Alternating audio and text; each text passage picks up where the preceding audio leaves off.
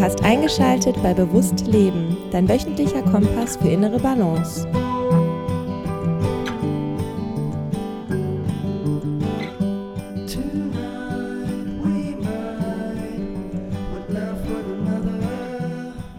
Herzlich willkommen zu Bewusst Leben. Vielen Dank, dass du wieder eingeschaltet hast und deine wertvolle Zeit mit mir teilst.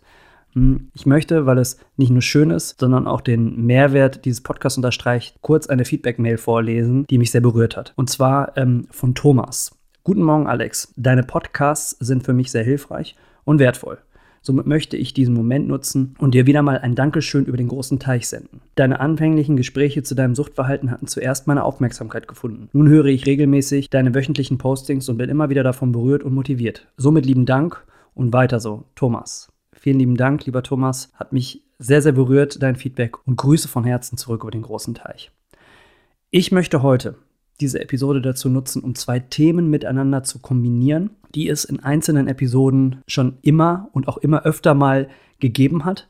Und zwar ist es zum einen das innere Kind und zum anderen Schattenarbeit. Und wie man diese beiden Aspekte, wenn du bewusst durchs Leben gehst, wenn wir bewusst durchs Leben gehen, miteinander auch verbinden kannst, beziehungsweise die Verbundenheit dieser beiden Aspekte erkennst. Und das ist äh, ganz spannend, denn das ist bei mir in der letzten Zeit immer häufiger aufgetreten, dass ich das erkennen durfte und deswegen möchte ich das unbedingt mit dir bzw. mit euch teilen. Kleiner Disclaimer vorweg, weil das ist mir ganz wichtig an der Stelle mal zu erwähnen. Ich bin kein Psychologe, sondern habe lediglich Erfahrung mit der Therapiearbeit, weil ich selbst in Therapie war und bin daher mit sehr vielen Methoden vertraut. Ich würde mir aber niemals anmaßen zu sagen, hey, ich bin ein Experte in diesen Bereichen, sondern ich bringe hier lediglich meine Erfahrung mit rein im ganzen Mix der Themen, die wir hier besprechen im Podcast das ist ganz, ganz wichtig. Deswegen habe ich auch immer mal wieder ExpertInnen zu Gast, die eben diesen professionellen Background haben und die eben das, was ich erfahre, kann man quasi sagen, auch nochmal wissenschaftlich unterstreichen können. Deswegen habe ich auch vor kurzem meine Highlight-Episode hier im Feed rausgebracht, um mal so eine Übersicht zu geben, welche Gäste denn hier schon zu Gast waren. Und da kommen unter anderem natürlich auch ExpertInnen im Therapiefeld zu Wort. Deswegen einfach mal da reinschauen, sich reinhören oder durch den Feed scrollen und dann ist das damit hier gesagt.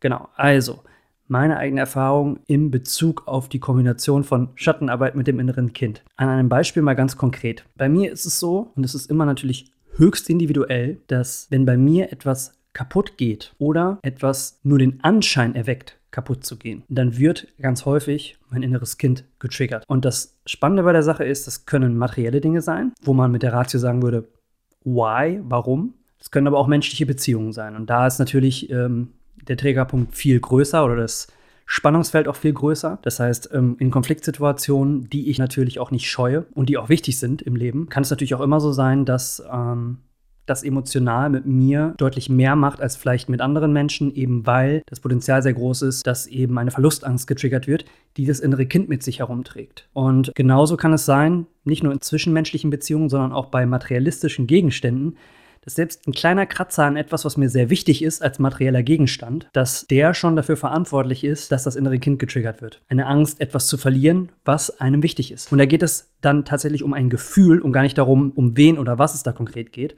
sondern tatsächlich um das Gefühl, dass eine Bindung, die entstanden ist, zerbricht. Und jetzt, wo ich weiß, dass das innere Kind genau an diesen Punkten sensibel ist, kann ich dann natürlich darauf reagieren. Das heißt, ich habe schneller auf dem Schirm, dass es das innere Kind ist, was da gerade reagiert und gar nicht ich, der gesunde Erwachsene. Und interessant ist, dass das natürlich gerade bei materiellen Gegenständen, die einen Kratzer bekommen, relativ schnell offensichtlich ist, dass es da das innere Kind ist, was dahinter steckt. Denn der gesunde Erwachsene würde sagen, so be it. Ist doch nicht so schlimm, es ist nur ein Gegenstand. Zumindest normalerweise ist es bei mir und meinem gesunden Erwachsenen-Ich so, dass das kein Problem darstellt. Und dann weiß ich relativ schnell beim materialistischen Gegenstand, wo ich sehr überempfindlich reagiere, dass ich ja, sofort weiß, alles klar, da scheint das innere Kind getriggert worden zu sein. Und bei menschlichen Beziehungen ist das nicht immer ganz so einfach. Äh, da zu differenzieren, ist es gerade das innere Kind oder ist es vielleicht auch der gesunde Erwachsene, der da nicht möchte, dass etwas kaputt geht. Und da ist der Balanceakt, da reinzugehen, das zu analysieren, ein Stückchen ja, größer. Und das ist auch okay und es darf auch so sein. Das Schöne bei mir und in meinem Fall ist es so, dass ich eine Partnerin habe, die ähnlich reflektiert unterwegs ist, wenn nicht noch sogar stärker reflektiert als ich noch stärker reflektiert, wenn das innere Kind getriggert wird und man dann natürlich in den Diskurs geht und äh, sich gegenseitig Tipps gibt, gegenseitig auch ja, Hilfestellungen gibt, zusammen analysiert und dann gar nicht alleine dann vor diesem Punkt steht, eben zu gucken, war es jetzt das innere Kind oder war es nicht das innere Kind. Und jetzt kommt der spannende Punkt. Partnerschaft. Egal welche Art der Partnerschaft es ist, wenn. Und das ist jetzt auch ein Beispiel. Wenn das innere Kind meiner Partnerin oder in deiner Partnerschaft, das innere Kind deines Partners getriggert wird und dich das an der Stelle verärgert, weil deine Partnerin, dein Partner da eine große Schleife dreht oder ein großes Ding rausmacht, dann ist die Wahrscheinlichkeit sehr groß, dass das dein eigener Schatten ist. Und hier haben wir die Verbindung zwischen Schattenarbeit und dem inneren Kind.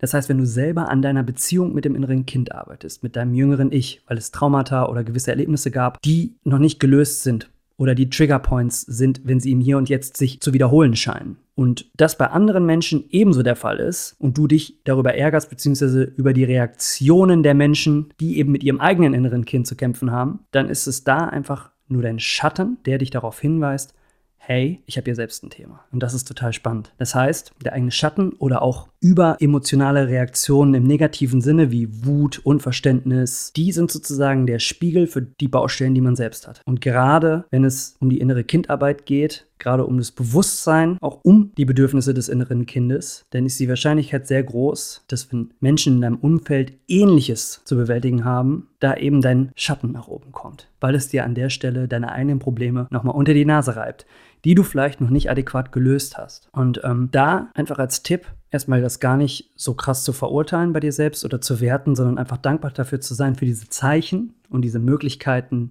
der Persönlichkeitsentwicklung, die das Leben dir schickt. Bei mir ist es so, dass ich noch einiges aufzuarbeiten habe mit meinem inneren Kind und deswegen mein Schatten besonders präsent ist, wenn ich es bei anderen Menschen sehe. Weil ich im Grunde genommen weiß, ah, ich habe hier noch relativ viel ähm, Arbeit vor mir im positiven Sinne. Ich freue mich da natürlich auch drauf, aber das ist natürlich auch was, was nicht immer einfach ist und man schiebt es auch mal zur Seite und konzentriert sich auf andere Dinge. Und wenn es mir dann irgendwo wieder gespiegelt wird, kommt mein Schatten. Und ähm, meine Partnerin zum Beispiel, die hat da weniger das Problem, dass da ihr Schatten auftaucht, weil sie sehr viel sich mit ihrem inneren Kind schon auseinandergesetzt hat und ich ihr gar nicht so viel Schattenpotenzial gebe, beziehungsweise gar nicht so viel ihre Schattenthemen spiegeln an dieser Stelle.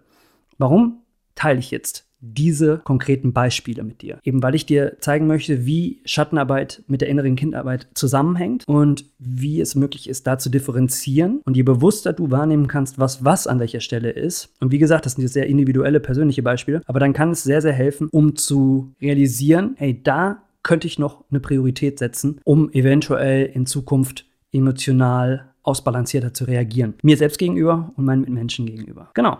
Und das soll es hier eigentlich auch schon gewesen sein.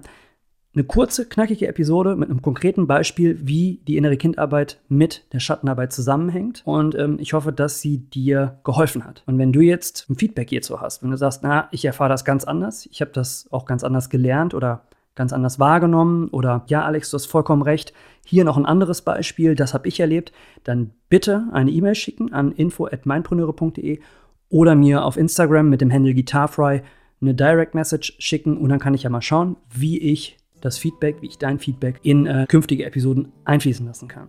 Ansonsten würde ich sagen, ich bedanke mich von Herzen für deine Zeit und dafür, dass du hier regelmäßig den Podcast einschaltest und den Themen Gehör schenkst. Und ich würde mich sehr darüber freuen, wenn du Lust hast, dem Podcast eine positive Bewertung zu geben auf ähm, Spotify oder Apple Podcasts. Das hilft dem Podcast natürlich entsprechend besser gesehen und wahrgenommen zu werden. Von daher vielen, vielen lieben Dank. Ich hoffe, dass du beim nächsten Mal wieder einschaltest und ähm, wünsche dir bis dahin eine hoffentlich entspannte Zeit. Bleib in Balance, dein Alex. Ciao.